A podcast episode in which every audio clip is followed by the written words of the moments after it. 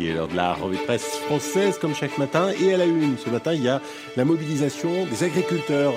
Il y a un changement historique dans la grande distribution, ma chère Julie, ça va vous intéresser. Et Et d'alimentation, on en parle aussi ce matin dans le Figaro. Mais là, pas de lapin, non, euh, c'est de poulet dont il est question. Today's story, Neil, is about a food that a lot of people around the world eat for breakfast. It's Business La revue de presse du business de la bouffe. avec Olivier Frey. Et Daniel Coutinho.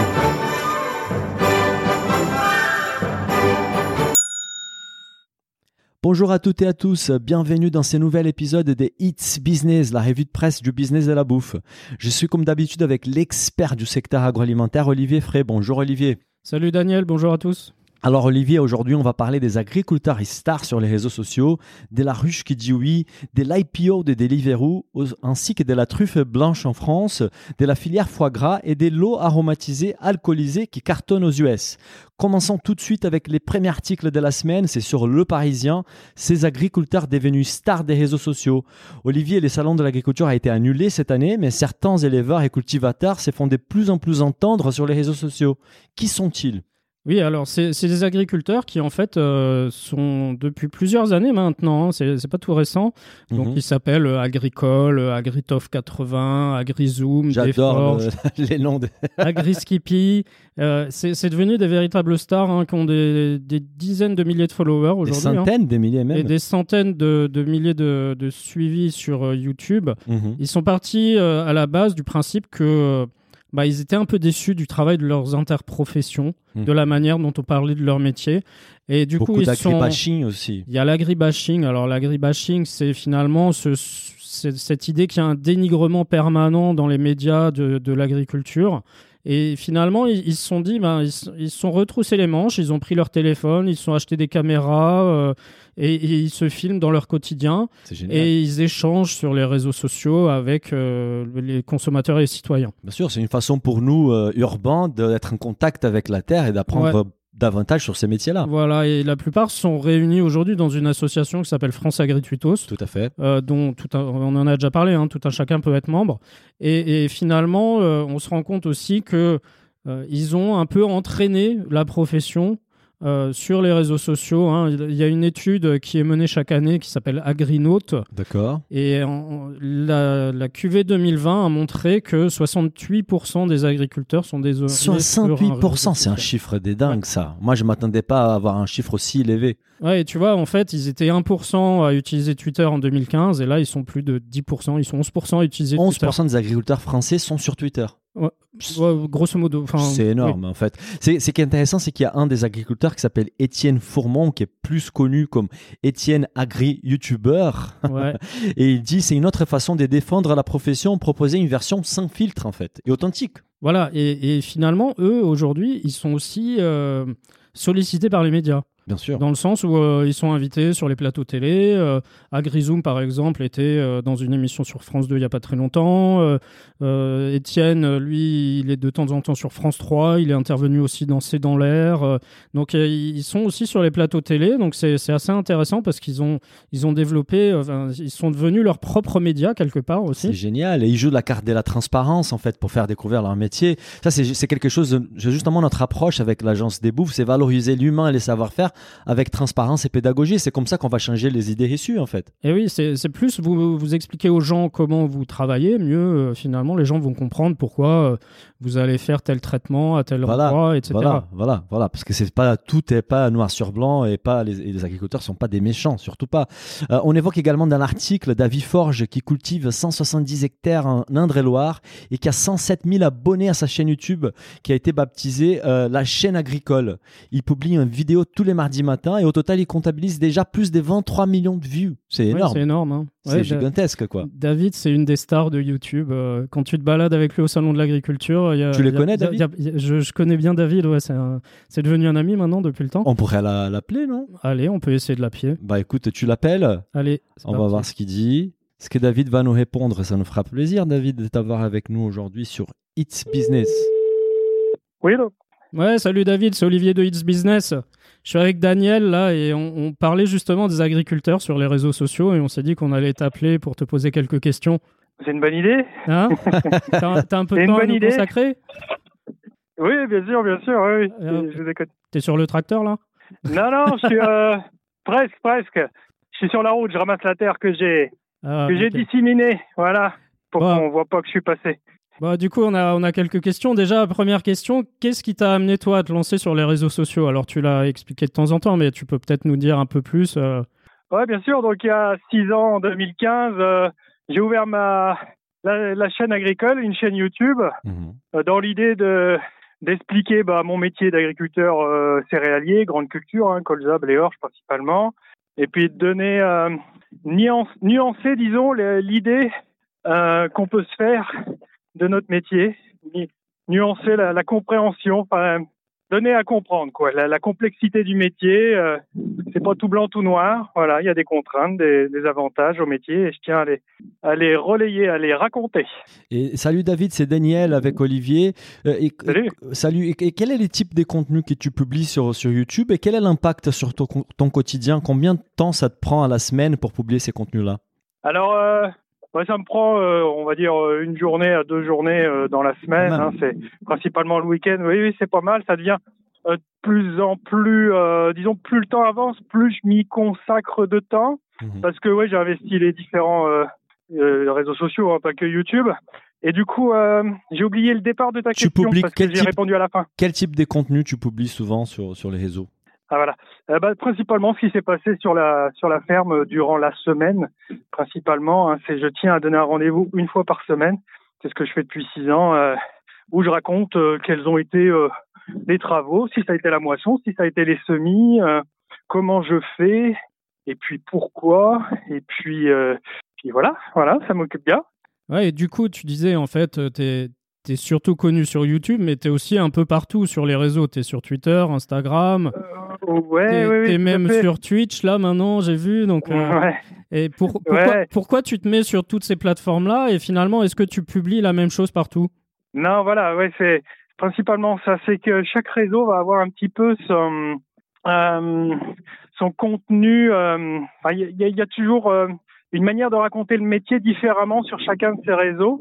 Sur YouTube, euh, je trouve qu'on est pas mal dans l'immersion, l'image, le son. Euh, Il n'y a pas encore les odeurs, mais la vrai. chaleur non plus, les sensations. Euh, J'essaye de voilà que ce soit le plus immersif possible. Après sur Twitter, ça va être un peu plus pour les gens, pour les gens qui qui vont euh, vouloir euh, lire de l'info sur mon métier rapidement. Donc c'est une photo, une légende, euh, un moment clé de ma journée. Après euh, Twitch récemment, euh, alors je pourrais le faire aussi avec YouTube, hein, la technologie le permet.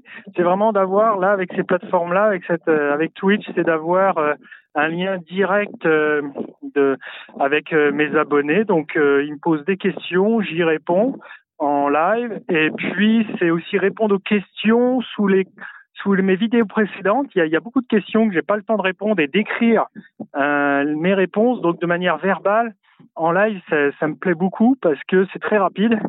Euh, ça me prend, c'est sûr, euh, une à deux heures. Je fais ça le dimanche là. Euh, en live, ça me prend un peu plus de temps, mais ça me permet de répondre à toutes les sollicitations euh, de manière rapide. et, et David, qui sont tes abonnés en fait? Est-ce que tu as des données sur les profils qui te suivent en fait? Ouais, à peu près. Oui, donc beaucoup, principalement, euh, si on parlait d'âge, ce sont des jeunes. hein, ils ont entre, euh, allez, on va dire entre 15 et, et 35 ans. On peut dire que ce sont euh, deux tiers de, de, de l'audience, si on peut parler d'audience. Euh, après, il y a voilà tous les âges, hein, mais c'est principalement euh, euh, ceux-là. Euh, après, dans les catégories professionnelles, il y a beaucoup de jeunes, forcément, s'ils ont 15 ans, qui sont euh, qui ont une appétence pour la mécanique, qui sont en devenir d'être agriculteurs, agricultrices. Donc ça, c'est à peu près, on va dire, un petit tiers de, l'audience. Donc on va dire 30%. Après, on va dire à peu près une vingtaine de pourcents, ce sont des agriculteurs, agricultrices en activité. Et puis, euh, on va dire une quarantaine de pourcents, mais il manque un petit bout. Les calculs sont pas bons, mais il y a un gros tiers de, grand public et ça, c'est mon intention principale d'être sur les réseaux, de m'adresser au grand public. Mais je suis très content que les agriculteurs me suivent également. Bon, bah super. Merci David. Merci beaucoup David Ouais, pour ta en- participation. Je vous en prie, messieurs, bonne journée. Bonne Bientôt, journée, bon ciao. Bon, c'est super de comprendre davantage ce qui fait David. Et pour ceux qui souhaitent les suivre, donc c'est la chaîne agricole sur YouTube. Et après, vous allez découvrir toutes- euh, tous les réseaux sociaux sur lesquels David est présent. On passe, on passe de l'agriculture au circuit court. C'est sur LSA. La ruche qui dit oui ouvre son premier magasin en France. Alors, Olivier, on apprend dans cet article que cet acteur phare du circuit court, lancé en 2010, met un pied dans la distribution physique. Oui, la ruche qui dit oui, initialement, c'est une plateforme de mise en relation entre euh, les consommateurs. Alors, ça, ça s'est surtout développé au départ sur Paris, hein, Bien sûr. euh, entre les consommateurs et, Et les producteurs. Euh, la ruche qui dit oui va sourcer, sourcer des producteurs. Les producteurs fixent le prix de vente à la ruche qui dit oui, qui va prendre sa marge. Et ensuite, euh, les produits sont distribués dans ce qu'on appelle une ruche. Alors, ça peut être un local, euh, dans un, un bar, un ouais, restaurant. voilà. Euh, Il y a des ruches par quartier. Mhm. Et du coup, vous pouvez commander. Et quand il y a un certain nombre de commandes euh, pour un, un produit, l'agriculteur s'engage à livrer la ruche. Super. Et donc là, l'idée, c'est euh, d'ouvrir un magasin finalement. Alors, c'est pas un local. C'est une épicerie, quoi. C'est une, une épicerie. Alors, bah, par contre, c'est une surface euh, assez restreinte. hein. Là, euh, ça ouvre à Sceaux, en banlieue parisienne. C'est une trentaine de mètres carrés, a 30 mètres carrés, ouais. Et entre 200 et 300 références. Ouais, ce qu'il dit, c'est qu'en fait, il a une seule référence par catégorie, mais, mais quand même une variété grande des, des- des catégories, c'est qui nous permet de faire la totalité de nos courses au sein de l'épicerie de la ruche qui dit oui. Voilà, donc euh, avoir, avoir effectivement la, la surface me paraît euh, as- as- Assez as- restreinte, assez oui. restreinte quand même. Mais euh, je pense des terroirs d'avenir, euh, Zingam, etc. Quoique, ont- quoique ont- terroir d'avenir sont du pas Nil, forcément euh, beaucoup plus grands, Ouais, ouais, mais euh, je pense que c'est c'est une, une concurrence un peu avec ces, ces épiceries-là, je dirais. Oui. Et c'est un peu une approche omnicanale en fait, parce qu'ils sont déjà présents sur Voilà. Internet. Et là, c'est peut-être avoir une présence dans un quartier pour établir une relation avec cette clientèle. Et ce qui est intéressant aussi, c'est que les locales, il est martelé partout. Le nombre des kilomètres depuis les champs est indiqué pour chaque référence. Il y a, il y a quelques exceptions comme les, les agrumes qui viennent des Siciles en Italie. Mais sinon, pour les restes, c'est plutôt des produits de, de la région parisienne en fait, ou pas très loin de Paris. Oui, c'est ça qui est intéressant, c'est l'é- l'étiquetage du, du kilomètre, ça, ça paraît intéressant Ouais, ouais, parce que effectivement, on, on a un peu plus euh, l'idée de, de ce qu'on appelle le circuit court, euh, mais là, cette fois-ci, c'est court au niveau géographique, et euh, alors que circuit court, initialement, c'est juste euh, moins d'intermédiaires, c'est un seul intermédiaire. Ça. Là, là, on met aussi un peu de géographique là-dedans, et je pense que l'idée. C'est du local, quoi. C'est Ouais. une alimentation plus locavore. Ce qui est intéressant, c'est qu'ils ils appliquent une marge aux alentours des 40% qu'on apprend pour couvrir évidemment les frais liés à la logistique, au fonctionnement, au, euh, au staff, au loyer. Et et l'article nous apprend également que la ruche Kidjoui a déjà ouvert un magasin physique à Milan, en Oui, Italie. j'ai découvert ça aussi. Il y a déjà un magasin qui existe à Milan, et en fait, euh, ils comptent en ouvrir cinq autres euh, dans la région de Milan, a priori. c'est intéressant. et aussi cinq magasins en France. euh, donc, c'est, c'est je pense qu'ils testent le concept effectivement de l'épicerie locale. On est d'accord. Moi, ce que j'étais vraiment passé complètement à côté, c'est que c'est les développements à l'international de la Rouge Kidjoui. J'avais pas pris conscience de ces développements. En allant sur les sites, j'ai appris qu'en fait, ils sont présents en Suisse, en Belgique, en Allemagne, aux Pays-Bas et en Espagne, en fait. Donc, une vraie volonté d'internationaliser les modèles de la Rouge Kidjoui, évidemment, à chaque fois avec des producteurs locaux. Et, et dans l'article, on revient également sur la stratégie de diversification de la Rouge, qu'en 2018 a racheté Comptoir Local, qui était, bah, qui est une plateforme des circuits courts qui propose de la livraison à domicile. Et elle a été aussi renommée à la Ruche qui dit oui à la maison. Donc aujourd'hui, la Ruche est capable de vous livrer à la maison, d'avoir sa propre boutique et aussi les ruches organisées comme, comme au début de l'activité. vrai- c'est un vrai écosystème euh, alimentaire. En fait. Bah, c'est très intéressant, on va suivre ça de près. Euh, et là, du circuit court, on passe à la livraison des repas avec les leaders de la livraison qui préparent son entrée en bourse en Angleterre. C'est sur Les Échos, prêt pour la bourse. Deliveroo a livré 5 milliards d'euros de repas l'an dernier. Olivier, je répète, 5 milliards d'euros de repas livrés par Deliveroo en 2020. C'est de la folie. Ouais, c'est énorme. C'est, des chiffres effectivement qui, qui font tourner la tête. euh, c'est environ 6 millions de clients livrés tous les mois. 6 millions. C'est énorme. Hein. Énorme. Et, et du coup, c'est grâce justement à cette introduction en bourse que Deliveroo a été obligé de, de dévoiler ces chiffres-là. Voilà, hein, parce qu'on ne les connaissait pas. on on n'avait pas forcément ces données-là. 115 000 restaurants. 115 000 Référencés restaurants et plateforme. 800 villes, euh, 800 villes. quoi. 800 villes dans le monde. C'est juste énorme, en fait. Bon, après, euh, Deliveroo, c'est. C'est les principaux A- acteurs de la avec Just Eat et Uber Eats, euh, à eux trois, ils font quand même beaucoup. Bah, c'est qu'ils estiment en France que, entre les, euh, que 7 livraisons sur 10 passent aujourd'hui sur Uber Eats ou Deliveroo. Ouais. C'est les deux, dingue, les fait. gros du marché. ouais. Alors, ce qu'on apprend aussi, c'est que la marge brute, parce que finalement, les chiffres d'affaires qu'on évoque, 5 milliards de- d'euros, c'est pas les chiffres d'affaires forcément de Deliveroo, parce que c'est les, C'est les prix- ventes. C'est les les ventes, voilà. Bah, c'est les chiffres d'affaires qui passent par la plateforme. Mais en fait, les vrais chiffres d'affaires Deliveroo, c'est c'est les commissions, c'est la marge brute, qui a été, euh, donc, en 2020, des 357 millions de livres, soit 8% de la valeur des commandes.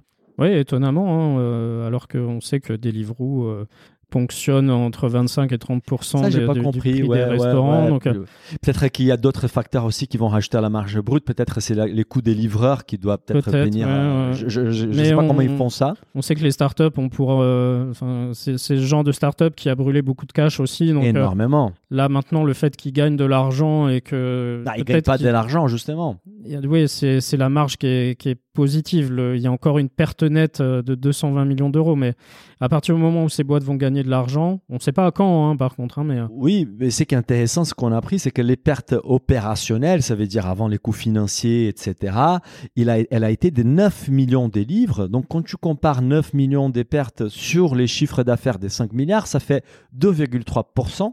Donc, en fait, euh, ils sont vraiment très proches de l'équilibre, là. Ils peuvent peut-être euh, arriver à l'équilibre cette année.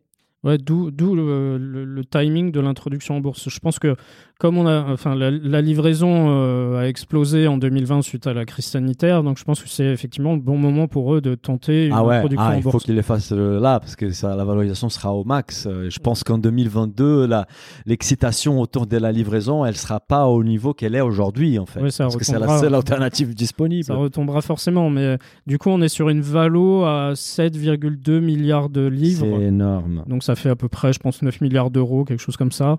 Ouais. Donc c'est quand même assez important. hein. Ouais, moi, c'est que j'aimerais mettre en perspective, c'est de comparer un peu la valorisation de, de, de Deliveroo avec un autre secteur qu'on qu'on aime beaucoup chez It's Business, qui est la grande distribution, qui a beaucoup moins la cote. Et on évoquait souvent la valorisation des Carrefour. Là, par exemple, le Deliveroo est valorisé à 7 milliards euh, pour un chiffre d'affaires des 4 milliards des livres, en fait.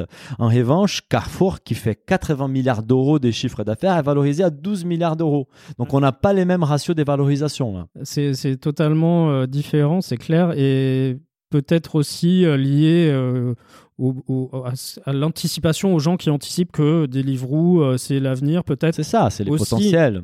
Parce qu'ils vont aller au-delà aussi de la restauration livrée à domicile. Deliveroo, il livre tes ça. courses aujourd'hui. hein. On est Tu peux- d'accord. Tu peux faire tes courses alimentaires sur Deliveroo. Oui, cette valorisation est basée sur une attente euh, Voilà. de, de valorisation future qui est très importante. Et un autre point intéressant en fait de cette euh, levée de fonds, c'est que Deliveroo va également reverser 16 millions de livres aux livreurs en fait. Donc 36 000 livreurs qui travaillent avec Deliveroo depuis plus d'un an vont toucher une espèce de prime grâce à l'ouverture en bourse. Oui, Voilà. bon, c'est c'est pour, euh, pour éviter, Ouais, on pour éviter de les salarier. Ce serait mieux de les Ouais. salarier. hein, fine, On va mais- dire que le- les, les fondateurs, il va mettre euh, quand même euh, beaucoup plus d'argent dans sa poche. Quoi. Voilà. voilà. Olivier, on va changer complètement des sujets là avec un article qui fera rigoler beaucoup de nos auditeurs. C'est sur Fig- le Figaro. Jeune extrême, crudivorisme, instinctothérapie, les folies des nouveaux gourous de l'alimentation. Alors Olivier, ces phénomènes explosent dans cette période Covid, portés par des gourous aux centaines de milliers d'abonnés sur les réseaux sociaux. Oui, c'est, moi j'ai, dé- j'ai découvert, euh, Ah, j'ai, découvert tout ça grâce à cet article. hein. C'est une enquête assez édifiante hein, sur, sur les, les gourous de l'alimentation qui ont, qui ont vraiment profité de cette période de crise sanitaire euh, liée au Covid avec des gens qui sont enfermés chez eux, qui passent euh, plus de temps sur Internet, Bien sûr. qui, qui sont obligés de se faire à manger, qui, qui regardent peut-être plus aussi, euh, font plus attention à leur ligne parce qu'ils peuvent faire moins de sport, les salles de sport sont fermées, etc. Mhm. Et, et finalement, on, on y découvre euh, des exemples. Alors, euh, vous avez par exemple Gabriel, alors je ne sais pas si c'est son vrai prénom, je, je pense que non, qui, qui est un énergéticien. Et selon Gabriel, il est possible de se nourrir de lumière. Gabriel, ça s'appelle la photosynthèse et c'est quand même réservé aux plantes, je te rappelle. On- a aussi Claudette euh, qui, qui se demande si on peut arrêter de boire, tout simplement. Bah, on pourrait, ça, on va un peu sécher, Claudette. Tu peux essayer de nous rappeler pour dire comment ça s'est passé. On a Irène qui, de son côté, préconise de manger des aliments vivants et crus. Ah bah ça c'est du déjà vu. Hen en Asie, on fait ça depuis un moment. Il faut juste évi- éviter de se taper un pangolin cru parce que ça, ça peut, ça peut être dangereux. ça peut être dangereux. Et vous avez Claude qui fait, lui, la promotion de ce qu'on appelle l'instinctothérapie. Alors, je découvrais euh, ce, ce terme-là. C'est a priori, il faut faire confiance à nos sens, à notre patrimoine génétique pour consommer ce que l'on cueille autour de soi. Bah là au moins je suis un peu plus d'accord avec Claude. Après à Paris, euh, on est mal barré quoi pour l'instinctothérapie. Paris est dans n'importe quelle ville, hein, finalement, si tu regardes. hein. C'est énorme en fait. Mais en fait, ce qui se passe, c'est que du coup, il y, a- il y a quand même euh, le, le Centre national d'accompagnement familial face à l'emprise sectaire, qui s'appelle le Je savais CAFES, même pas que ça existait. qui, qui regarde quand même de près euh, tous ces phénomènes-là, Mhm, euh, parce qu'il part du principe qu'il y a une angoisse liée au Covid mhm. Euh, qui a fait euh, naître auprès du grand public tout un tas de, de- Eux, ils appellent ça des pervers manipulateurs, finalement. C'est des Bah, pervers manipulateurs euh, de- sur l'alimentation. Bah écoutez, même euh, je savais pas qu'il y avait une mission interministérielle des vigilances et des luttes contre les dérives sectaires et qui dit que sur 3000 signalements qu'ils ont reçus en 2020, 40% d'entre eux découlent des pratiques liées à la santé et au bien-être. Oui, C'est énorme et- en fait. Et, et de toute façon, si tu regardes aussi en, en librairie, les, les livres santé bien-être cartonnent. hein. cartonne. Bah voilà, cartonne. bah, les gens sont à la recherche de plus d'informations. et quand vous êtes youtubeur euh, sur le bien-être, vous sortez un livre, ça cartonne. Bah, écoute, c'est un business. Justement, dans l'article, ils citent, euh, ils évoquent les noms des Thierry Casanovas, l'un des porte-étendards du mouvement crudivoriste. Et on se rend compte que c'est là un énorme business, en fait. Ouais, il aurait 530 000 abonnés, euh, 530 000 sur, abonnés. sur YouTube. C'est énorme. hein. C'est énorme. Donc ça, ça fait une audience énorme. Et par contre, c'est c'est la personnalité qui serait la plus signalée auprès de la Mivilude, avec D'accord. 600 saisines enregistrées. 600 Voilà. Donc, Dont 70 en 2020, quoi. Voilà. Et, Donc et c'est- apparemment, c'est- c'est un ancien toxicomane qui raconte dans ses vidéos de savoir guéri de ses nombreuses pathologies en adoptant un régime crudivore. Bah, alors après, euh, moi, crudivore, euh, on Pourquoi peut manger de, de la salade de carottes. Hein. d'accord. Ce qui est intéressant dans sa démarche, c'est qu'il vend sur son site web des distillateurs d'eau, des mélanges des plantes, ou des extracteurs des joues, euh, tarifés à plusieurs centaines de milliers d'euros. Et en de- 2019, dans une émission 66 minutes sur M6, il disait qu'il faisait, il réalisait un chiffre d'affaires de 250 000 euros quand même. Ouais, c'est bon, ce un- qu'on appelle un peu le dropshipping aussi. c'est un bon business. Ouais, C'est un bon business. Un peu de dropshipping en même temps, c'est pas mal. Écoute, ça, euh, Olivier, ça me donne envie de mettre la casquette des gourous pour faire une recommandation à nos éditeurs. Continuez à bien manger, sain, varié, équilibré et en rémunérant correctement les producteurs et tout va bien se passer. Et surtout, continuer à écouter It's Business. Ah, ça c'est une autre, ça c'est une bonne idée. Alors changeons complètement des sujets sans transition pour parler d'un produit des luxe qu'on pourra trouver prochainement dans la version Made in France. C'est sur Process Alimentaire.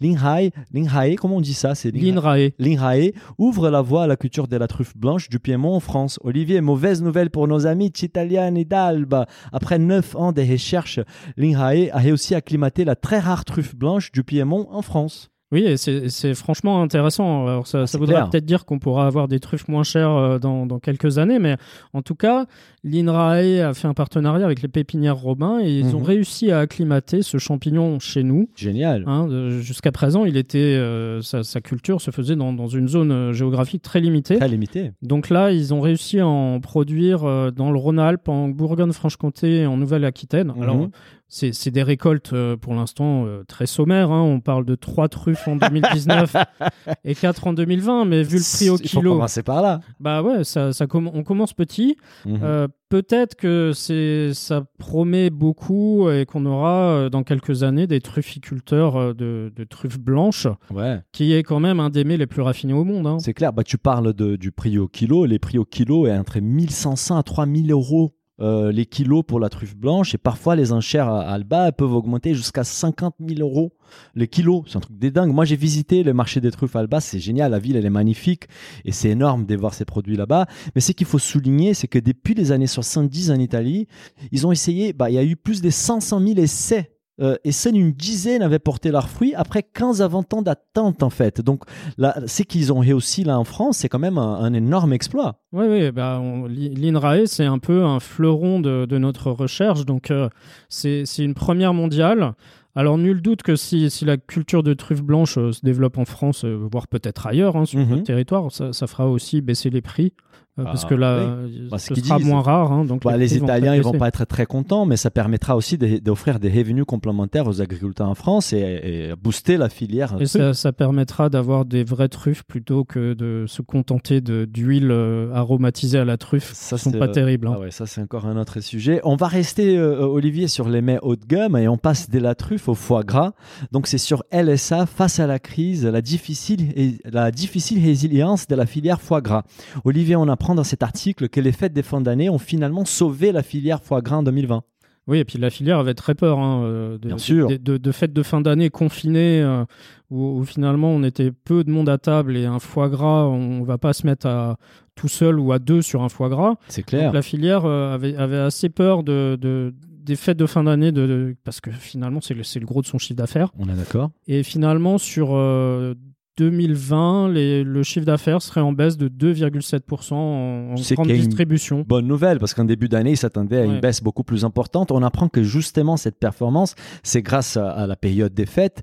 Et, euh, les deux dernières semaines de l'année 2020 par rapport à 2019 ont vu une augmentation des 32% et 27%. Donc c'était un super Noël pour la filière, super fête des fins d'année. Ouais, ouais, c'est assez intéressant, surtout que c'est des ventes en volume. Donc, euh, euh, on sait que les, les prix, euh, en fait, la, la filière foie gras euh, pâtit un peu aussi de la loi Egalim, Mhm. parce que c'est traditionnellement en grande distribution, le, le foie gras est en promotion, et là, les promotions sont limitées à cause de la loi Egalim. Donc, c'est une des filières qui, qui pâtit aussi un peu de cette loi-là, Super. et notamment parce que finalement, les ventes de foie gras, ça, ça se divise à 40% entre la grande distribution, 40% dans les restaurants bah, qui sont fermés et 20 pour- non, 15% qui va à l'export. Mhm. Donc euh, on voit quand même que la, la filière foie gras en 2020, elle a perdu 40% euh, déjà de, de son marché hein, avec Bien les sûr, restos qui sont fermés. est fermée, ouais. Donc euh, on- Elle a dû récupérer donc son chiffre d'affaires dans les GMS et surtout bah, d'autres voilà. circuits courts. Par exemple, moi, pour les fêtes des fins d'année, je fais appel à Pelli Gourmet pour acheter du foie gras. Presque direct au producteur. Donc voilà, ils ont trouvé d'autres can- canaux de distribution pour pouvoir écouler les produits, mais ça reste quand même une très belle nouvelle. Et, et on apprend aussi que justement la baisse euh, en volume et surtout une baisse anticipée aussi pour l'année 2021, parce que malheureusement les restaurants continuent fer- euh, fermés, c'est que la production aussi, ils ont dû adapter leur production. Ouais, Donc, la production, elle a dû baisser euh, aussi à cause du- d'une épisodie d'influenza aviaire. euh, Il y a eu ça aussi. qui a ravagé des élevages dans le sud-ouest et donc ils ont dû abattre 2 millions et demi de canards. Mhm. Donc euh, on- la production elle, elle passera finalement de euh, on était en 2019 aux alentours de 30 millions de canards, en 2020 on était à 26 millions. Mhm. Euh, Et il parle d'une réduction pour l'année 2021 euh, des 20% encore. voilà. Donc euh, bon, on est sur une baisse. Euh, Après, euh, qui dit baisse, euh, peut-être qu'on aura du foie gras de bonne qualité quand même. hein. Oui, non, non, on est, on est d'accord, mais ce qui est intéressant, c'est que les volumes prévus pour 2021, c'est 11 500 tonnes. C'est l'équivalent au volume fait en 2017, qui étaient les plus faibles sur les six dernières années, et beaucoup moins qu'en 2015, où nous avons produit 18 800 tonnes des foie gras. Donc c'est presque la 50% du volume produit en 2015, quoi. Oui, et puis bon, après, il y a, il y a Est-ce qu'on va euh, s'attendre à une augmentation du prix du foie gras? Parce qu'on aura quand même euh, une offre moins Ouais, importante. peut-être, peut-être. À voir. Et- puis les restos vont, vont probablement rouvrir. Voilà, et peut-être on va vouloir fêter le- la fin de l'année 2021 avec du bon foie gras à table euh, et avec beaucoup de convives, parce que du coup, j'espère, on n'aura plus les limites des six convives à table. On va continuer dans cet épisode très gastronomique aujourd'hui, parce qu'on passe du foie gras au vin pour célébrer une bonne nouvelle pour les vignerons français. C'est sur les échos, Airbus et les vins français allégés des taxes douanières américaines. Finalement, Olivier, c'est la fin des droits des douanes imposés par messieurs Trump. Oui, euh, on, on parlait de, de ça il y, a, il y a quelques semaines où en fait euh, on pensait que Joe Biden allait continuer à, à appliquer ces taxes euh, mises en place par Donald Trump dans, dans le conflit qui oppose Boeing à Airbus. Mhm. Et finalement, il y a une trêve qui va être appliquée. Alors, c'est, les droits de douane vont être euh, supprimés pendant quatre mois. D'accord. Pour l'instant, c'est une première étape, quatre mois, le temps d'étudier tout ça, et on peut espérer éventuellement que ce sera supprimé pour de bon euh, par la suite. D'accord. Et par contre, du coup, on se rend compte aussi que euh, au niveau de la filière vin, euh, ça a quand même euh, pas mal impacté. Mhm. Euh, les pertes liées à, sa ta- à cette taxe-là, c'était 100 millions d'euros de chiffre d'affaires pour la filière des vins de Bordeaux en 2020. D'accord. Et au global, pour les vins français, c'était 400 millions d'euros. 400 millions quand même. Donc, C'est bah oui, énorme. oui, Ouais, le- les États-Unis, c'est le premier marché. Oui, hein, on premier avait consommateur. On avait évoqué ça dans un autre euh, article. En fait, il y avait les restaurateurs américains aussi qui demandaient au gouvernement d'enlever ces, ces- ces- ces droits de douane parce que eux, pas- souvent, ils absorbaient pas, dans- ils absorbaient, absorbaient ça dans les prix en, en pratiquant une marge moins importante en restauration. Euh, mais on apprend aussi que d'autres pays européens, comme l'Italie ou l'Espagne, qui faisaient pas face à une augmentation aux droits des douanes, ils ont pris des parts des marchés aux US. Alors que- les- l'Espagne, je sais pas. L'I- L'Italie, c'est sûr. Mais en tout cas, ce qui est, ce qui est clair, c'est que le, la filière vin française va devoir batailler pour retrouver des parts, de Ils ont marché. perdu du part des marchés aux US. euh, bah, Il y a les vins australiens, les vins chiliens. euh, tous- ces pays-là ont profité finalement de, de la hausse des prix des vins français. Voilà, c'est normal. Écoutez, du vin, on va passer à l'eau gazeuse alcoolisée. Donc, c'est sur le Financial Times. How hard seltzers viral success could transform the drinks market. Comment les succès virals des lots gazeuses alcoolisées pourraient transformer les marchés des boissons? Alors, Olivier, les hard seltzers continuent à exploser les compteurs aux US. Ouais, les hard seltzer. on- Alors, je, je sais pas si, si on a une vraie traduction chez nous. euh, Bah, moi, j'ai ouais. l'appel euh, eau gazeuse alcoolisée, quoi. Voilà, oui, bah c'est c'est la traduction. li- voilà. Mais, mais en tout cas, c'est c'est un vrai phénomène aux US. Pour, pour l'instant, chez nous, c'est encore assez, euh, assez marginal, je dirais. Mais en Mhm. tout cas, aux États-Unis, c'est un vrai phénomène parce que ça impacte fortement le marché de la bière. Ouais. Euh, Ils disent que c'est les plus gros phénomènes depuis le lancement de la bière light les années 70. voilà. Parce qu'en fait, il faut voir que les, les hard seltzer, euh, comme on les appelle, Mm. c'est des boissons qui sont moins fortes en alcool et donc qui, qui sont euh, de fait aussi moins caloriques que la bière. Bah, c'est surtout, voilà, c'est que il y a différentes façons de la produire. Non, c'est parfois c'est de l'alcool rajouté, Voilà. euh, parfois c'est de du La fermentation. fermenté, peut-être les Ouais. plus haut de gamme, on va dire qu'il y a une vraie fermentation. Mais surtout, c'est un boisson qui a les niveaux d'alcool de, de, de la bière avec beaucoup moins de calories, quoi. Voilà, c'est ça. Et surtout, c'est c'est un phénomène qui s'est développé euh, pas mal grâce euh, aux réseaux sociaux. Mhm. Je pense à TikTok. hein, euh, Il y a la marque Wild Claw qui est, qui est un des leaders, je crois, des hard leaders, États-Unis. ouais, ouais. C'est le leader euh, qui, qui s'est fortement développé grâce à TikTok. Mhm. Donc euh, à la fois, euh, il y a un côté où les gens se moquent de ceux qui boivent des hard seltzer, et de l'autre, c'est ceux qui boivent des hard seltzer, c'est un peu un mode de vie aussi, en disant moi je, je bois peut-être plus sain que, que de la, Ouais. la simple bière. Il y a un consommateur qui a dit au Financial Times avec les alcools, forts, on devient fou. les vins nous endorment parfois, la bière nous remplit. Les seltzers sont juste parfaits. Voilà la perception de certains consommateurs US par rapport à cette boisson-là. Ouais, c'est une boisson qui plaît à la catégorie qu'on appelle les millennials, euh, donc euh, les, les consommateurs de demain aussi. hein. Oui, mais les prévisions sont, sont, sont dingues. Bah déjà, en 2018, ces, ces, ces- ces segments pesaient 700 millions de dollars.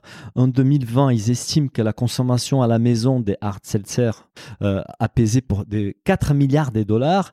Et ils estiment qu'en 2024, ça va représenter 15% du marché américain de la bière. Tu t'en rends compte? C'est dingue. Ouais, 15% du marché de la bière, le marché de la bière aux US, c'est énorme. Il est hein, donc, euh, énorme, énorme. Et, et du coup, c'est- aussi un, un terrain de bataille euh, énorme pour tous les acteurs Ah, tout le monde euh, silence là. de, de, de la bière et des, des boissons. Coca, Heineken, Pernod, Il y a, y a. Pernod euh, qui, réfléchit aussi à se lancer, qui, étudie sérieusement le marché et qui réfléchirait à se lancer aussi euh, sur les hard seltzer. Mais ce qui est intéressant aussi, c'est qu'un acteur comme Coca, qui jusqu'à présent ne faisait pas de boissons euh, alcoolisées, Ouais, s'est aussi lancé. Il y a une marque qui s'appelle euh, Topo Chico, je crois, ça qui, appartient à Coca. qui, qui va être lancée là sur, euh, sur les Ils font marchés. déjà des lots gazeuses aromatisées, donc ils rajoutent un peu d'alcool et voilà quoi. Ouais, mais pour un acteur comme Coca qui n'était pas dans l'alcool, c'est. euh, C'est clair. vraiment Bon, un- moi, ça m'inspire pas du tout ces segments-là, mais en France, ça a inspiré certains entrepreneurs. Il y a quand même une marque qui a vu le jour, qui s'appelle Nats. Donc, c'est la première marque tricolore des hard sel- seltzer ou des gazeuses alcoolisées à s'est lancée en France. Donc, on va voir comment ça va développer en France. Peut-être la France, qui est un pays du vin, euh, ça va pas se développer autant, mais peut-être qu'on sera surpris de voir une explosion des ventes aussi. Ouais, à voir parce que on, on avait un autre phénomène qui était euh, l'eau l'eau gazeuse euh, aromatisée, hein, sans alcool, qui, qui- qui était un vrai phénomène aux US aussi il y a Ouais. quelques années avec des, des marques euh, très très connues. Et certains avaient essayé de l'importer en France, ça n'avait pas marché. Bah, c'est pas bon bon en fait. Moi, je vois pas l'intérêt de ces trucs-là. Ouais, bon.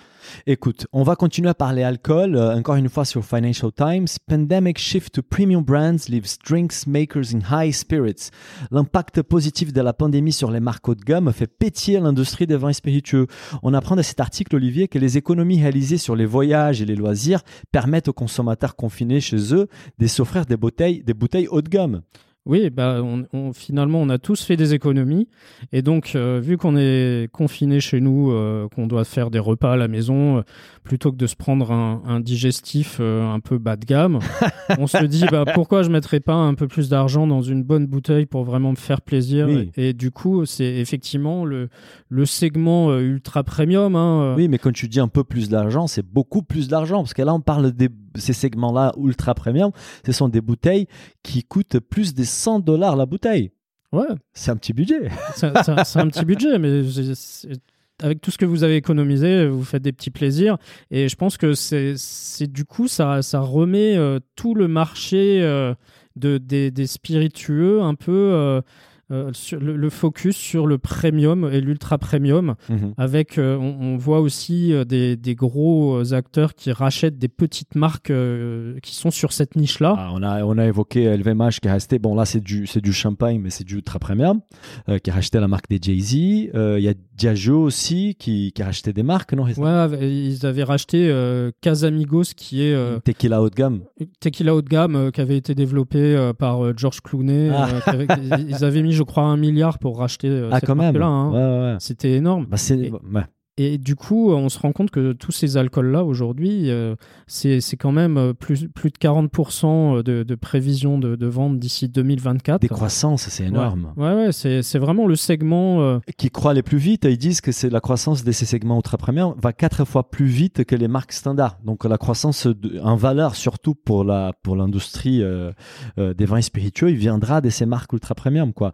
Euh, Il y a même euh, euh, les PDG en fait de Diageo qui a dit que la tendance euh, euh, la tendance à se tourner vers les spiritueux plutôt que vers la bière et les vins s'accélère pendant la pandémie aussi. Et on a vu que les boissons alcoolisées, bah, que les vins spiritueux, ils ont une croissance beaucoup plus importante que la bière et les vins aux US quoi. Oui, c'est c'est un vrai phénomène hein, finalement. Mhm. Euh, on- je pense que le, le marché de la bière, d'un côté il y a les Herzelzer, de l'autre côté il y a, il y a le- la désaffection pour euh, aller vers des spiritueux plus haut de gamme. Donc le Mhm. marché de la bière c'est un peu compliqué en ce moment, j'ai l'impression. Mhm. Mais en tout cas c'est c'est une tendance. euh, alors je je sais pas si en France on a la même tendance. En tout cas aux États-Unis c'est vraiment en train de se développer et, et c'est vraiment pour les les acteurs. Euh, on a les restaurants qui sont fermés, les bars qui sont fermés.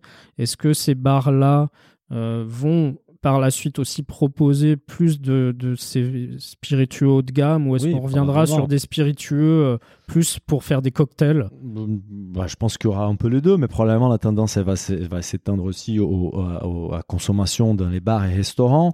Euh, on apprend aussi évidemment dans l'article qu'avec la crise, avec la fermeture des bars et restaurants, bah, la, la filière spiritueuse s'en sort plutôt bien. Par contre, les brasseurs, ils ont payé très très cher. Notamment, ils évoquent Heineken, qui est le deuxième brasseur mondial, qui a annoncé- annoncé 8000 suppressions d'emplois cette année. Ouais, Donc ça a eu un impact euh, fort sur leur activité. En discutant avec les acteurs parisiens des micro-brasseries parisiennes, on apprend également que voilà, les Covid et la fermeture des bars, malheureusement, ont pas mal impacté leur, euh, leur activité. On espère tous, et ça c'est les, analystes qui suivent l'indu- l'industrie, qu'un retour à la quasi-normalité en fait en termes de socialisation d'ici les milieux de l'année 2021, donc cet été. Et euh, là, du coup, on va voir une augmentation à nouveau dans donc dans la consommation dans les bars et restaurants. On espère tous en tout cas. On va passer directement, Olivier, sur les réseaux sociaux avec quelques perles que tu nous as pu, euh, que tu as pu identifier sur Twitter. On commence avec un Twitter qui, d'une éleveuse, en fait, qui nous apprend beaucoup sur les prix payés aux éleveurs euh, bovins en France. Oui, alors c'est Anne-Cécile Suzanne euh, qui a fait euh, un tweet euh, fin février euh, où elle, elle était très critique envers une promotion qui était affichée chez Carrefour avec une côte de bœuf origine France qui était vendue à 9 euros le kilo. 9 euros la côte des bœufs. 9 euros le kilo de côte de bœuf. Donc, c'est finalement, on se dit, sur une vente à 9 euros, qu'est-ce qui revient concrètement à l'éleveur? Oh, à l'éleveur, quoi. Pas grand-chose. Et en fait, il y, a- il y a quelques jours, elle a donné euh, plus, un peu plus d'explications hein, dans un tweet qui date du 6 mars Bah, euh, sur euh, combien un éleveur vend sa viande aux intermédiaires. J'ai trouvé ça super. Je me suis intéressé, j'ai lu la totalité de ces tweets et il y a plein d'informations intéressantes. D'abord, elle nous explique les prix, par exemple, qui varient d'une vache laitière réformée qui est vendue autour des 2,80 euros au kilo par rapport à une blonde d'Aquitaine qui est autour des 4,40 euros. Bah, déjà, elle nous explique comment on achète une bête. En fait, on va peser la carcasse et on va l'acheter au prix au kilo. Et après, c'est à chacun de la, de la découper et vendre les pièces à des prix différents. Mais au départ, auprès des éleveurs, on va acheter la totalité de la bête avec un prix au kilo qui est prédéfini. Et il y a plein de variables qui jouent. L'âge, les physiques. euh, elle dit que, par exemple, on, paye, on paye mieux une bête avec des grosses fesses, avec un long dos. ouais, parce que tu la valorises mieux finalement sur le Bien marché sûr. français. Donc, euh, et, et ce qui- ce qu'il faut savoir aussi, c'est quand on parle de, de vaches laitières de réforme, c'est-à-dire que c'est c'est des vaches euh, laitières donc, euh, qui sont un peu euh, moins productives sur le lait, hein, qui, qui arrivent en fin de carrière, comme si on peut dire, Mhm. et qui sont ensuite envoyées par l'éleveur laitier à l'abattoir. C'est ça. Donc il y a beaucoup, on, on le sait assez peu, hein, mais beaucoup de, de viande qui est, que vous trouvez en supermarché, c'est de la vache laitière de réforme, Mhm. clairement. hein. Et vous avez des moins steaks, cher euh, parce que là, elle, elle coûte moins cher.